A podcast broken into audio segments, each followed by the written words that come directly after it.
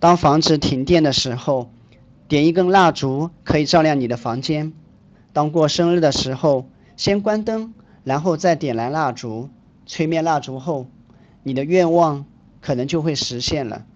约会的时候，来一个烛光晚餐，会增添浪漫气息，从而增进你们的感情。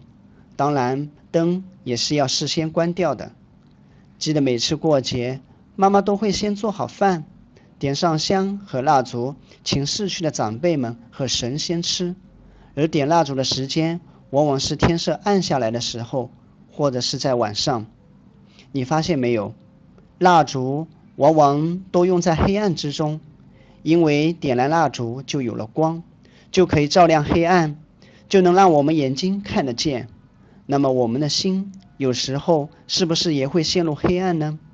比如被领导骂了。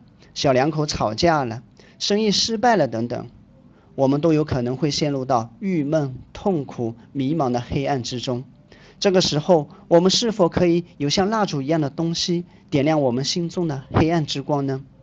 那么，怎样点亮我们内心的黑暗之光呢？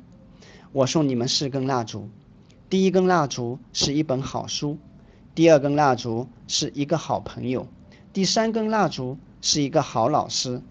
第四根蜡烛是你自己的一个明确目标，希望你们能用这四根蜡烛，在遇到人生困境的时候，点亮你们自己的心灵之光。